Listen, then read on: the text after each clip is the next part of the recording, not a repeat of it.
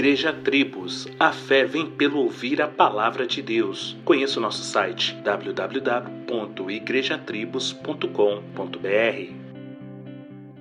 Antigamente, quando uma pessoa abandonava a comunhão da igreja, ela mesmo se auto-intitulava desviada. Porém, os tempos mudaram, a informação e a globalização trouxeram coisas boas e ruins. Uma delas é o novo termo para quem não mais tem prazer na comunhão da igreja os desigrejados. Aparenta ser uma forma mais simples de dizer que está em Cristo sem desviar do caminho, porém não está e nem concorda com a igreja. Sim, eu sei que este é um assunto complexo e até polêmico, devido aos N argumentos de quem defende que é igreja, mesmo sem estar numa já que o discurso é embasado no fato de que Jesus não ordenou uma estrutura institucionalizada.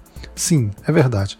Porém, sabemos que nossas vidas são baseadas em leis e organizações. É assim desde o nascimento até a morte. E a Igreja de Jesus, a noiva de Cristo, esta pela qual ele entregou a sua vida, tem um valor imensurável para Deus, já que a Igreja são os eleitos do Senhor desde a fundação do mundo até a volta de Jesus, com a consumação deste belo casamento. A igreja tem falhas? Claro, muitas, pelo simples fato de estar composta por homens que são falhos, assim como as instituições, por conta do pecado, também são falhas.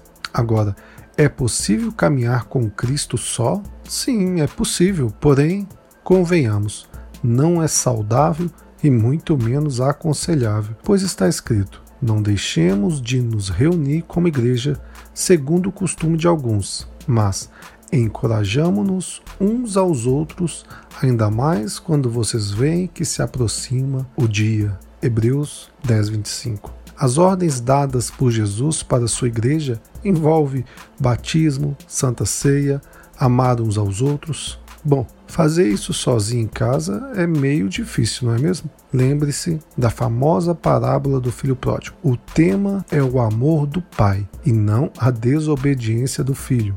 Você está longe? Volte, viva e sirva a igreja do teu Senhor.